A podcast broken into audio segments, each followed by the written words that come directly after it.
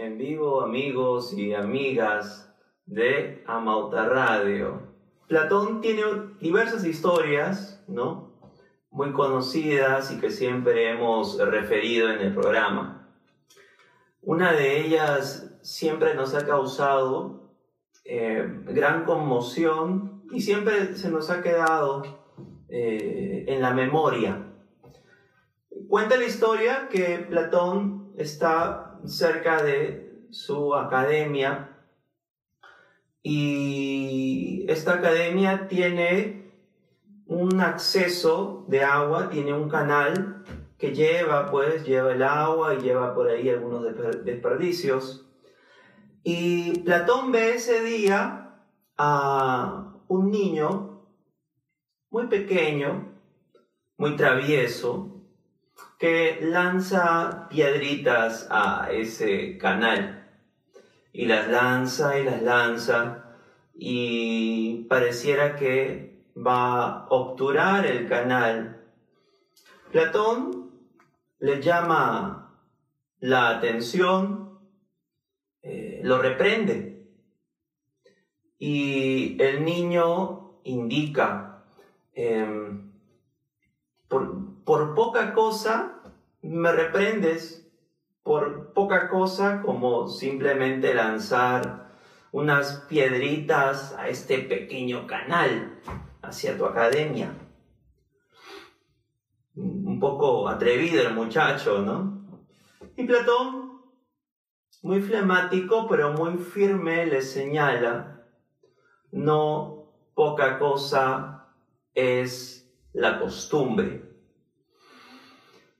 Eh, estamos en un contexto de emergencia, eh, contexto al que hemos llegado eh, ya de ultimadas formas.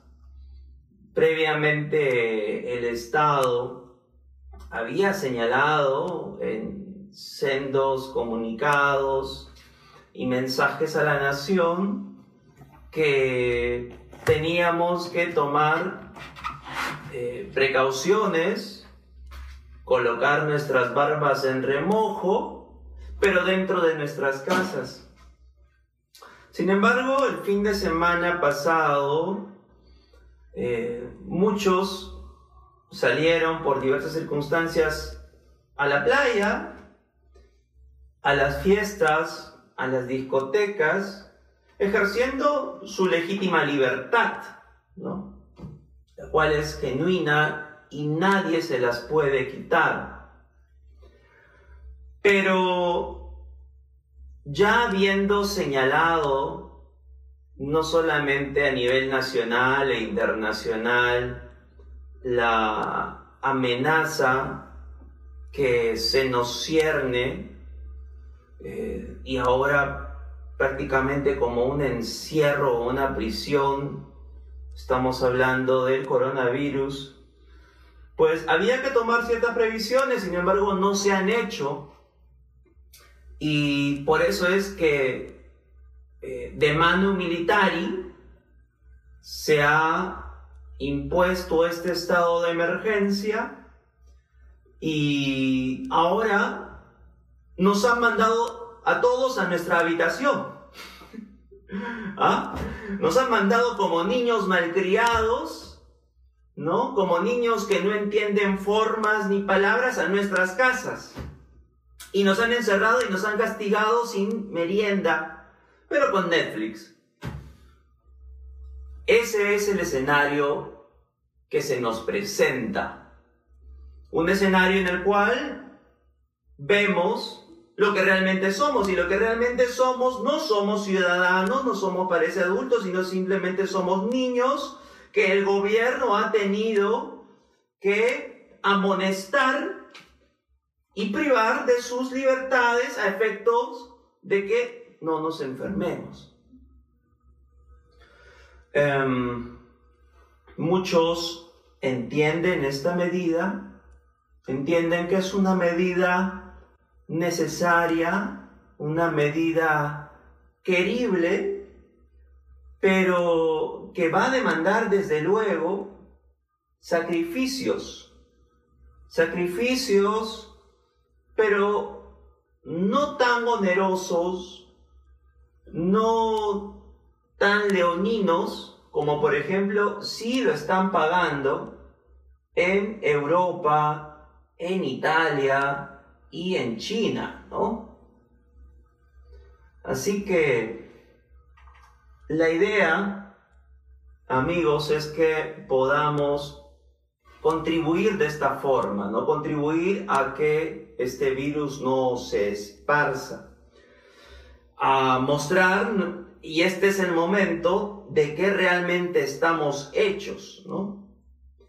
Em, si eh, el espíritu eh, de descuido, quiere entenderlo de esa forma, de desorden, de desacato, em, de falta de visión, puede ser muchas veces mayoritario, ¿no? Porque es más escandaloso, porque es más bullicioso, ¿no? Porque es más psicodélico.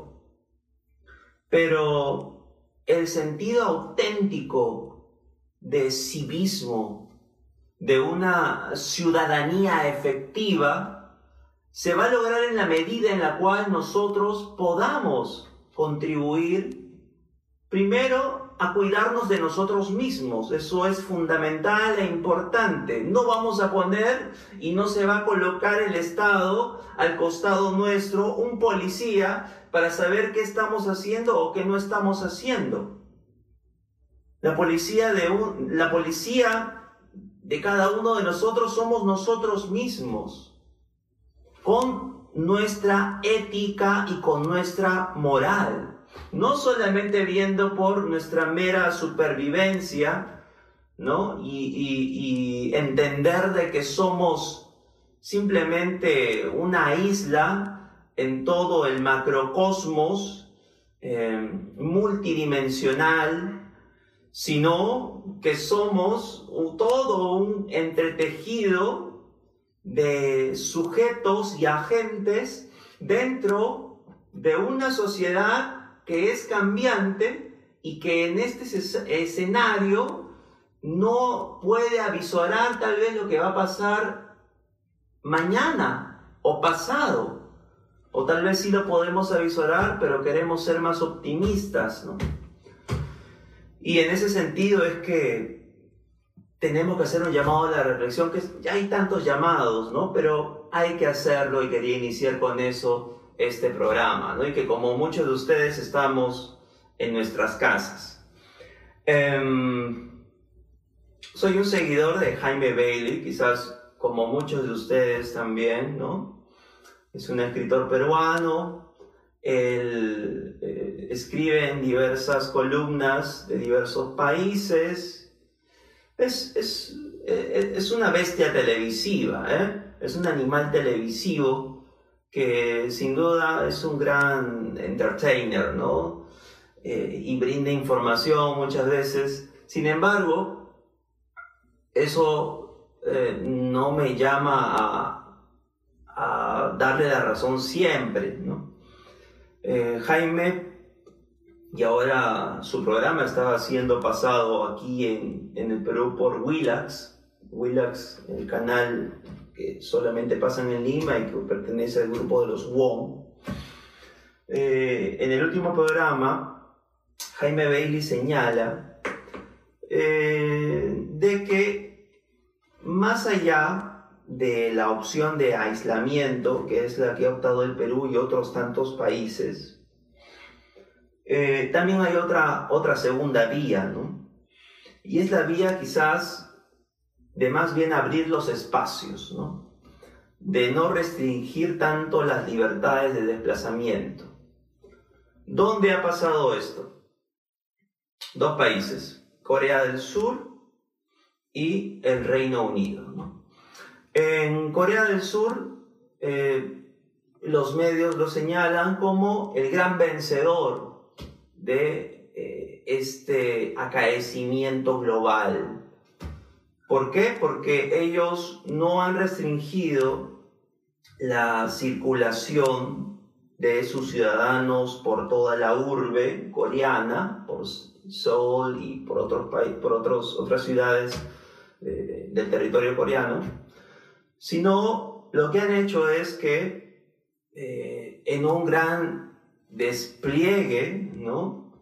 Eh, y, es prácticamente para el Perú un lujo ver eso, eh, en un despliegue de todo su aparato y su estructura sanitaria, han podido llevar test del coronavirus a las casas de cada surcoreano. ¿no? Por cada 200 surcoreanos han hecho una prueba.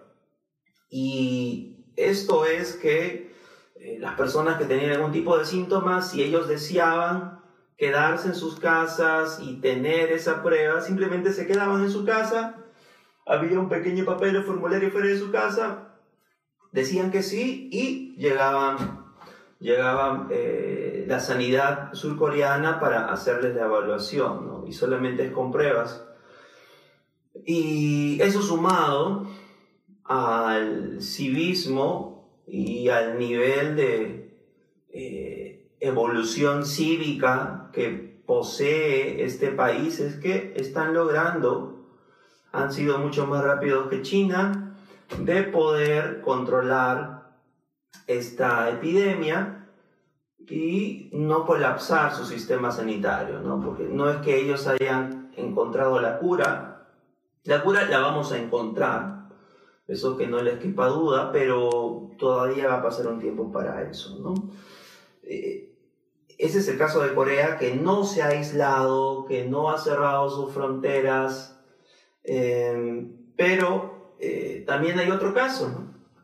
Y está el caso del el Reino Unido y con las polémicas declaraciones de su primer ministro Johnson, ¿no? Y me impactó eh, profundamente lo que dijo Johnson. Él dijo que, bueno, no vamos a detener nuestra economía, no vamos a cerrar nuestras fronteras, ni a impedir que la gente salga, ni a cerrar los restaurantes, ni a cerrar los bares. Lo que vamos a hacer sencillamente es que cada quien viva su vida, ¿no?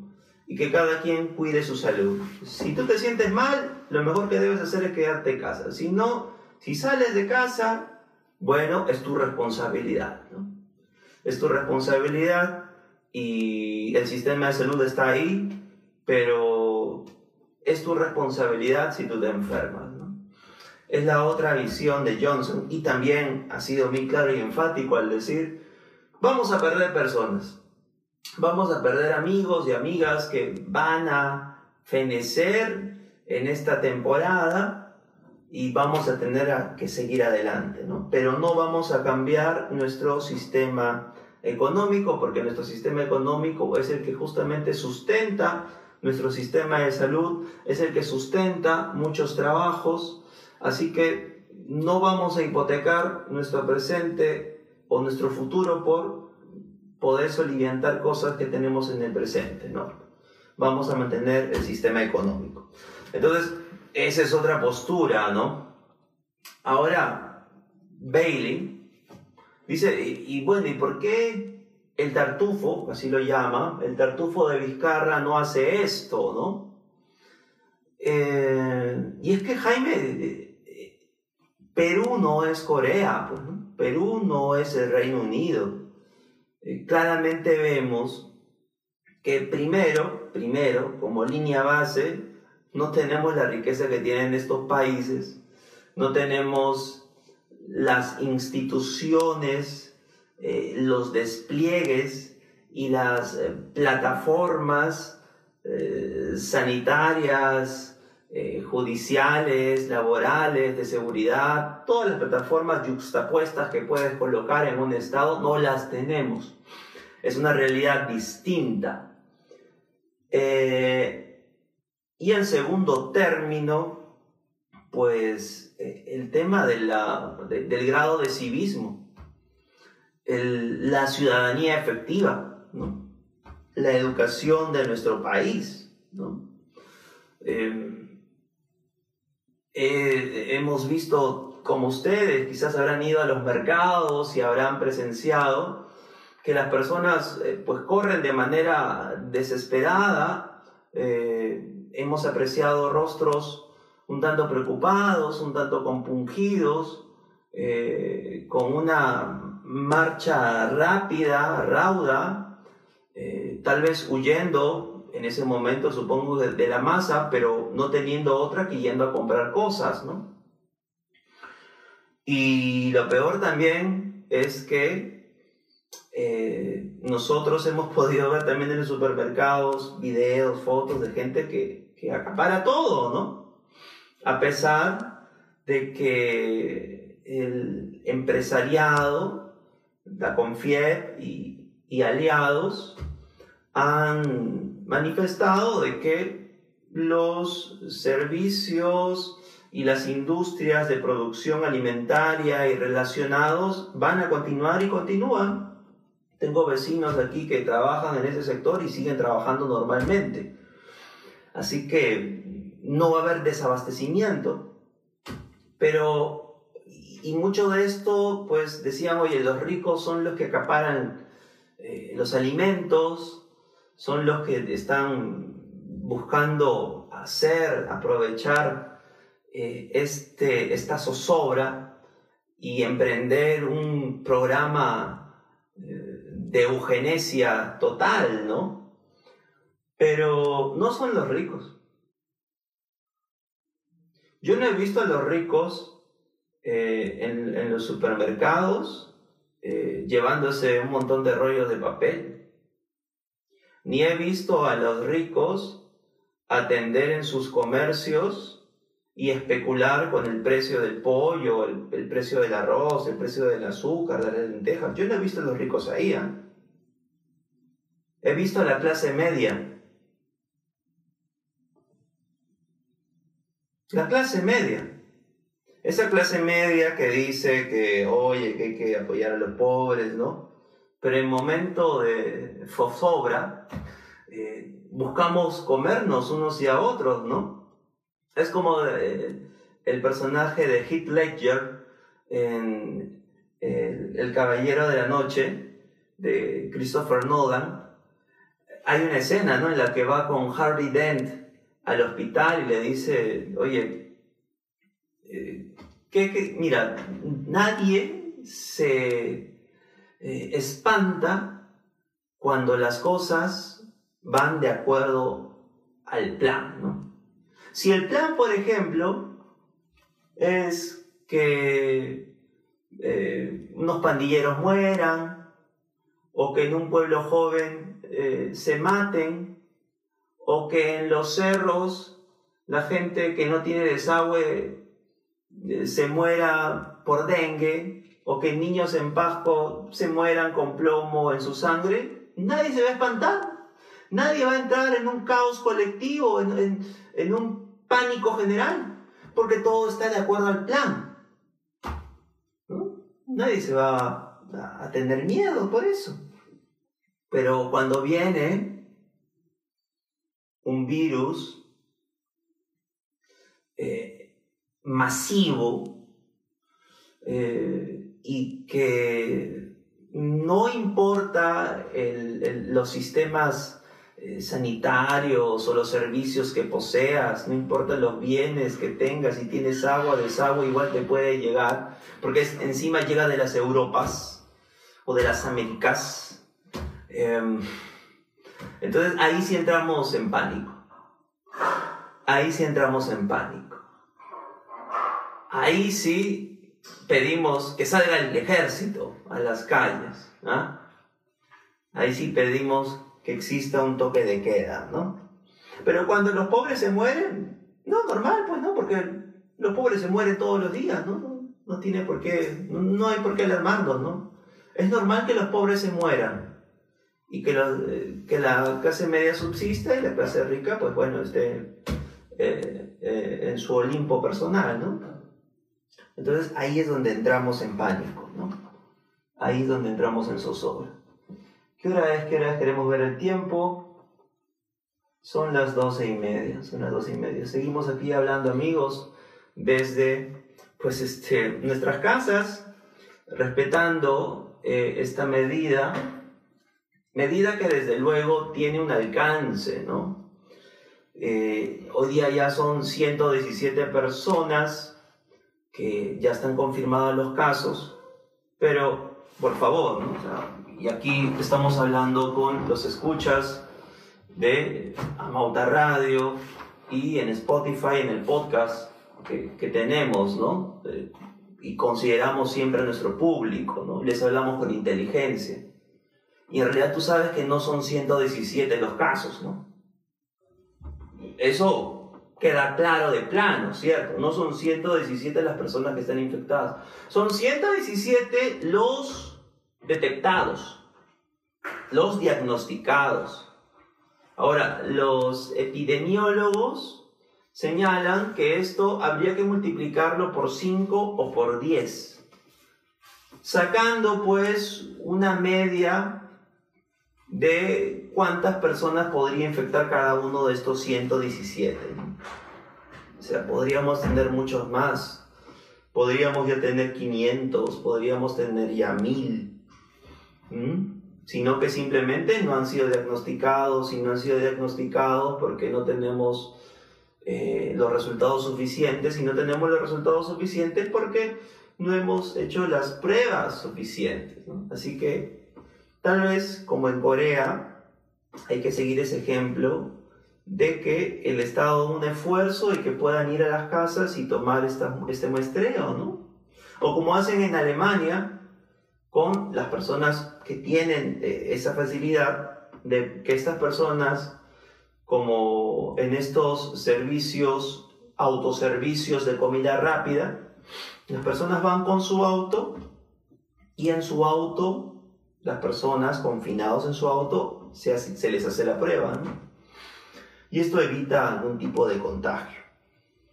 Así que eh, esa, eh, son formas que estamos buscando para, para poder encontrar solución a esta epidemia. Algo que me llamó la atención también en Corea, y usando desde luego la tecnología eh, y los logaritmos, es que han desarrollado una aplicación en la cual las personas que tienen cierto, cierta condición, que tienen ciertos síntomas, los reportan en la aplicación y de esta manera pues también se entera el sistema de salud y, y, se enteran también pues las personas, ¿no? No estoy hablando de un registro simple con un formulario, sino ya un mapa, ¿no? una geolocalización. Entonces tú tienes, así como abajo en el Maps, pues qué personas tienen o en dónde están los focos, ¿no? Así que eso sería importante también implementarlo, ¿no? Ahora, más allá de este escenario, necesitamos conservar la calma, la calma y el buen humor. 117 eh, casos diagnosticados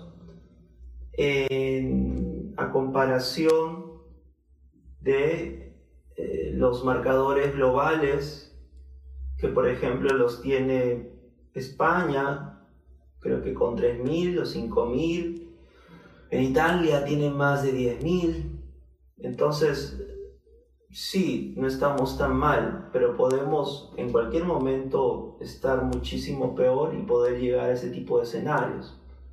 Y claramente nuestro sistema de salud no es un sistema europeo.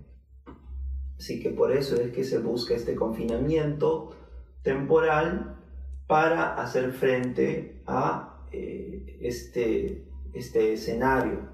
Desde luego que este confinamiento va a tener que acabar en cualquier momento, por supuesto.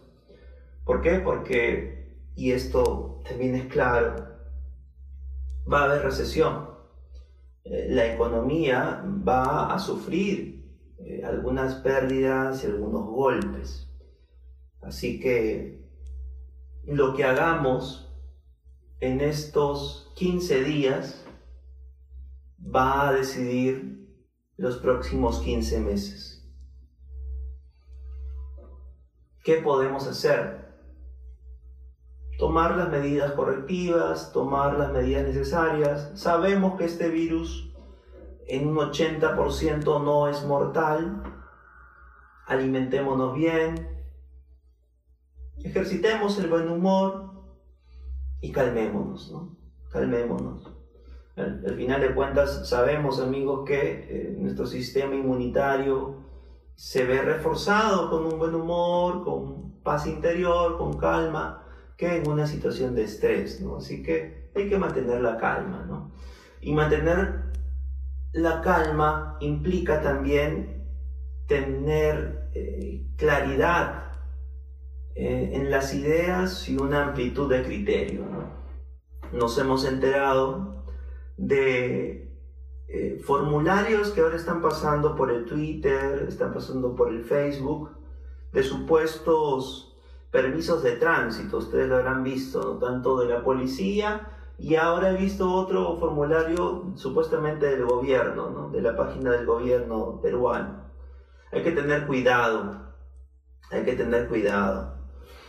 Eh, con a quién y dónde damos y proporcionamos nuestros datos personales. Estos pueden ser usados para cualquier cosa, ¿no? Y no creo que sea nada positiva que en este momento, claro, las personas no saben, eh, no hay una claridad, no se ha detallado de manera prolija cuáles van a ser los requisitos para salir a comprar algo al mercado y ahí a alguien se le ha ocurrido hacer un formulario falso y la gente está dejando sus datos, ¿no? Hay que tener cuidado con eso, cuidado con las llamadas eh, que, que, buscan por ahí robarles o quitarles su dinero, hay que tener mucho cuidado con esas cosas, em, así que lo que tenemos que hacer, como les digo, es lo que hagamos en estos 15 días, es lo que va a cambiar o lo que va a decidir o definir nuestros próximos 15 meses. ¿no? Podemos todos despertar como un gigante ¿no? y decir que somos un gran país, que somos una nación de hombres y, mujeres determinados, sabios, eh, fuertes, valientes, y qué vamos a hacer frente a esto. ¿no? Desde luego que esta es una crisis, pero ¿qué es una crisis? La crisis viene del griego y significa algo así como cruce de caminos, también tiene la acepción de eh, juicio, separación. Es un punto de inflexión, por supuesto. ¿Qué es una crisis sino eh, el cambio total o parcial de estructuras en un escenario de incertidumbre? La incertidumbre, por supuesto, tras ella pueden suscitar eh, resultados o eh, elementos positivos o negativos. Depende de nosotros. Depende absolutamente de nosotros. Em, así que desde luego, esto, esto es necesario remarcarlo, eh, el, el coronavirus, el estado de emergencia, este confinamiento por 15 días, va a terminar va a terminar. Tal vez no termine en 15 días, tal vez termine en un mes, tal vez termine en dos meses, pero en algún momento va a terminar. ¿Qué va a pasar después? ¿Qué va a suceder? Creo yo que estamos en las facultades de poder prever qué podría o qué no podría pasar. Así que que estos 15 días de confinamiento no sean solamente desperdiciados, desgastados.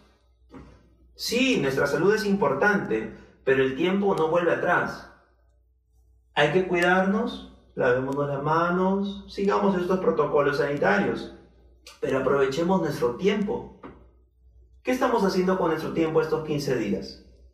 Pongámonos al día en lo que tengamos que hacer terminamos la tesis, terminemos el libro, prospectemos negocios, prospectemos proyectos, hagamos las llamadas que no habíamos hecho, reconciliémonos con aquellos que teníamos que reconciliarnos, tengamos esas conversaciones que no hemos tenido, pero aprovechemos el tiempo, meditemos, empecemos la dieta que no habíamos empezado, preparemos ese caño que está goteando eh, y, y busquemos hacer cosas, busquemos hacer cosas, aprovechemos el tiempo. Es un tiempo que, querramos o no, vamos a estar pues encerrados. Y encerrados también con nosotros mismos. Y eso parte también de descubrirnos, de descubrir quiénes somos, de descubrir qué es lo que nos falta, ¿no? A algunos les causa terror estar encerrados, ¿no? Bueno, yo me auno quizás a eso, no es que tenga terror, pero me encantan los espacios abiertos. Pero hay que tener en mente que esta es una medida de prevención y buscamos terminar con esto. ¿Qué quieres? ¿Que sean 15 días? ¿O que sean 15 meses de confinamiento o de crisis? ¿Que sean 15 días o que sea un mes o que sean dos meses? De nosotros depende esto. De nosotros depende. Y si tenemos síntomas y si tenemos algún tipo de molestia, hay que cuidarnos con mayor razón. Si tenemos en cuanto a la edad, creo que ya esto ha sido bastante señalado. La, mayoría del Perú es joven en realidad. El, el, Perú tiene lo que se llama el bono demográfico. Eso quiere decir que la mayoría de sus componentes, de sus habitantes, de sus ciudadanos, están en una edad de ser considerados como una población económicamente activa, pues eso hace que nuestros sistemas inmunitarios pues tengan vigor y tengan todas las armas para poder vencer este, esta pandemia. ¿no? ¿Por qué han fenecido y fallecido tantas personas en Europa también? Y es porque, como ustedes saben, cosa que nos parece extraña a nosotros, eh, los adultos mayores son una población mayor, ¿no? Eh, esto además de que no han tomado la previsión del caso, ¿no? Y no la han tomado claro porque en ese momento era desconocido, pero nosotros ya conociéndola, pues tenemos que cuidarnos a nosotros y también a nuestros adultos mayores, a nuestros padres, a nuestros familiares y a cualquier ciudadano, ¿no? Bien, ¿qué hora es? Sí, son las 12 y 42. Vamos cerrando ya el tema un poco, amigos. Eh, entonces, ya para ir aterrizando un poco esto, em, es necesario, pues, hacer un giro de tuerca, ¿no? Al nivel de vida que estamos llevando. ¿no? Sí, las pandemias son cosa conocida en la historia, ¿no? Si no somos, si hemos pasado por las aulas, pues conoceremos que Quizás la peste más conocida fue la peste negra, que casi exterminó a la población de Europa en ese entonces, en la Edad Media. Y han habido sendas pandemias y sendos microorganismos que han puesto en serios aprietos eh, nuestra existencia como especie. Pero en estos años, nomás en estos 10, 15 años últimos, hemos tenido la H1N1, la gripe aviar, la gripe porcina, eh, la enfermedad de las vacas locas. Entonces, muchos relacionados a el sector alimentario. El coronavirus, yo pensé que era un chiste, pero cruzando información, hay la teoría de que eh, en, en, este sector de China, de Wuhan, consumían, parece, pangolines que son parecidos a, las equipnas o, a, los topos. Eh, y también habían eh, animales como los murciélagos y que los chinos consumían, ¿no? Y ahorita al momento es teórico, al momento se está estudiando esto, pero parece que ha sido producido por consumir estos animales, ¿no? Entonces, eh, la gripe porcina ha venido también por el consumo del cerdo. la gripe aviar por, desde, desde, la industria avícola y así, ¿no? Entonces, eh, es necesario eh, hacer una evaluación, ¿no? Porque nunca ha tocado algo como esto, ¿no? O sea, parece que viviéramos en los tiempos del Decamerón de, de Boccaccio o en los tiempos de la peste de Camus, ¿no? Estamos encerrados, no solamente nosotros los peruanos, sino también en España, también en Italia, en China, algunos sectores ya casi cada vez menor, en Estados Unidos aún no, pero parece que van a ir ese, van en esa dirección. Así que hay que tener en consideración qué es lo que estamos haciendo, ¿no?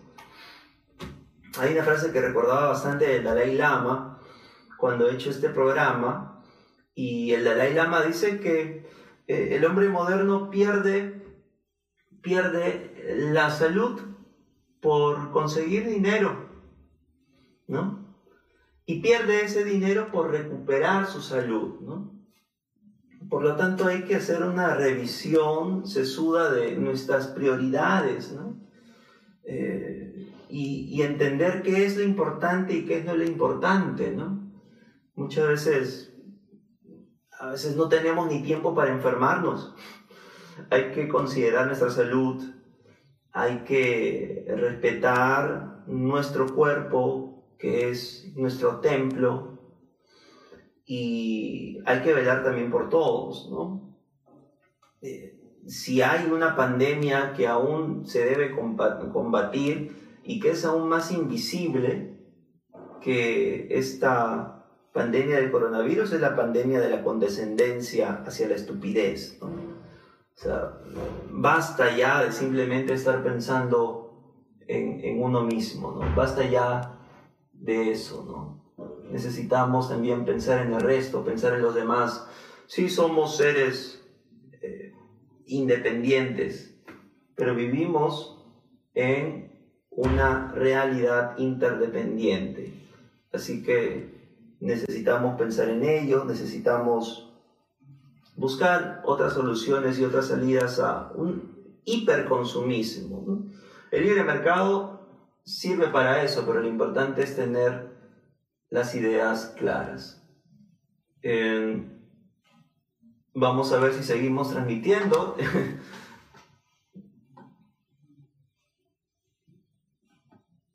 Bien, parece que sí, aún seguimos, ¿no? Aún seguimos. Bien, eh, ya para ir cerrando, como les dije, la idea, entonces, este mundo es hermoso, ¿no? Lo dijo Alejandro Dolina, eh, el mundo es hermoso, los feos somos nosotros. Así que hay que hacer el mundo hermoso, ¿no? el mundo hermoso se hace simplemente con una cosa, dejando de pensar en nosotros, deja de pensar en ti. Siempre estamos pensando constantemente en nosotros como si fuéramos los únicos eh, seres sobre la tierra, ¿no? Y, y claro, nuestra primera responsabilidad es con nosotros mismos, pero formamos parte de una red. ¿No se dan cuenta? O sea, llegó la globalización. Y, y la globalización, claro, llegó pues con el Internet, llegó eh, de alguna forma, poco a poco, con la imprenta de Gutenberg, pero también llegan estas cosas, ¿no? También llegan cosas, estos escenarios, ¿no? Como las pandemias. Y se irán repitiendo, ¿no? Porque cada vez el mundo es más pequeño. Así que en esa perspectiva, pues hay que tomar las medidas del caso, hay que cuidarnos, hay que eh, celebrar, ¿no? Celebrar que veamos a un hombre o una mujer felices.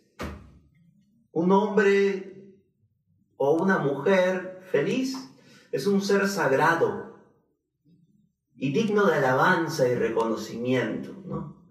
La alegría hay que contagiarla y hay que transmitirla.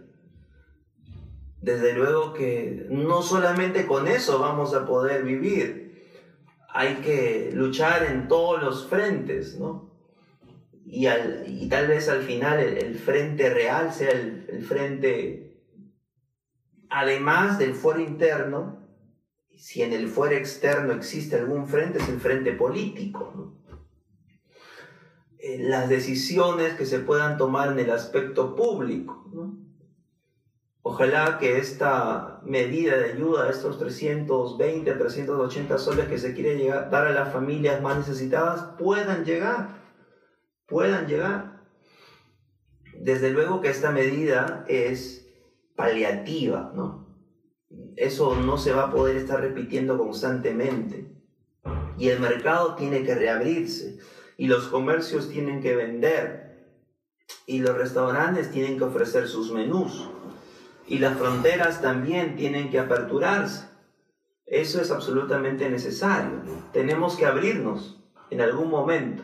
Pero este momento, estos 15 días, me parece inteligente y necesario que podamos, si estamos aún en 117 o quizás en un poco más, buscar contener esto hasta encontrar algún tipo de, estructura que nos pueda ayudar a, enfrentar esta situación de la pandemia. Así que amigos, eh, este es el mensaje. Aprovechemos, aprovechemos el tiempo, como les dije, son 15 días que pueden decidir los próximos 15 meses. Podemos escribir, podemos leer, podemos conversar, podemos llamar, podemos ver películas, podemos ah, prospectar negocios, prospectar productos, porque el escenario que se viene es un escenario, qué duda cabe, ¿no? Es un escenario de alta competencia, eso sí, que no quepa duda, ¿no? Es un escenario de alta competencia, ¿no? Sí, hay que ver series bacán, pero creo que se puede aún estudiar, puedes todavía adquirir competencias que te permitan enfrentar este mercado cada vez más competitivo, ¿no? No es que yo voy a salir, claro, el Estado debe proveer ciertas cosas, por supuesto, ¿no? Debe haber compasión y solidaridad, por supuesto que sí, pero, ¿y qué hice en este tiempo? Hay personas que quizás no tienen qué comer, ¿no? El Estado puede y debe ayudar a estas personas, pero las personas que, como tú y como yo, quizás tenemos alguito, no somos ricos, pero tenemos alguito, hay que aprovechar este tiempo, hay que prospectar, hay que planificar, hay que estudiar, hay que seguir trabajando, hay que seguir laborando a efectos de que podamos construir un mejor país. Este es un punto de inflexión que podemos aprovechar. De nosotros depende. Bien amigos, esta ha sido una edición de La Concha de la Tortuga, así que encantado de poder estar con ustedes esta vez. Nos reencontraremos el próximo martes por supuesto por la gentil sintonía de Amauta Radio en los 91.9 de la FM. Eh, también eh, estaremos por Spotify. Seguramente Amauta en algún momento saca su, su canal de Spotify. Spotify. Yo también tengo mi cuenta en Spotify como José de la Roca, así que por ahí me pueden encontrar. Voy a compartir algo más de información, algunas cosas de las que estamos leyendo en esta semana, algo más de información eh, que podamos compartir con ustedes. Gracias por seguirnos y hasta la próxima. Chao, chao.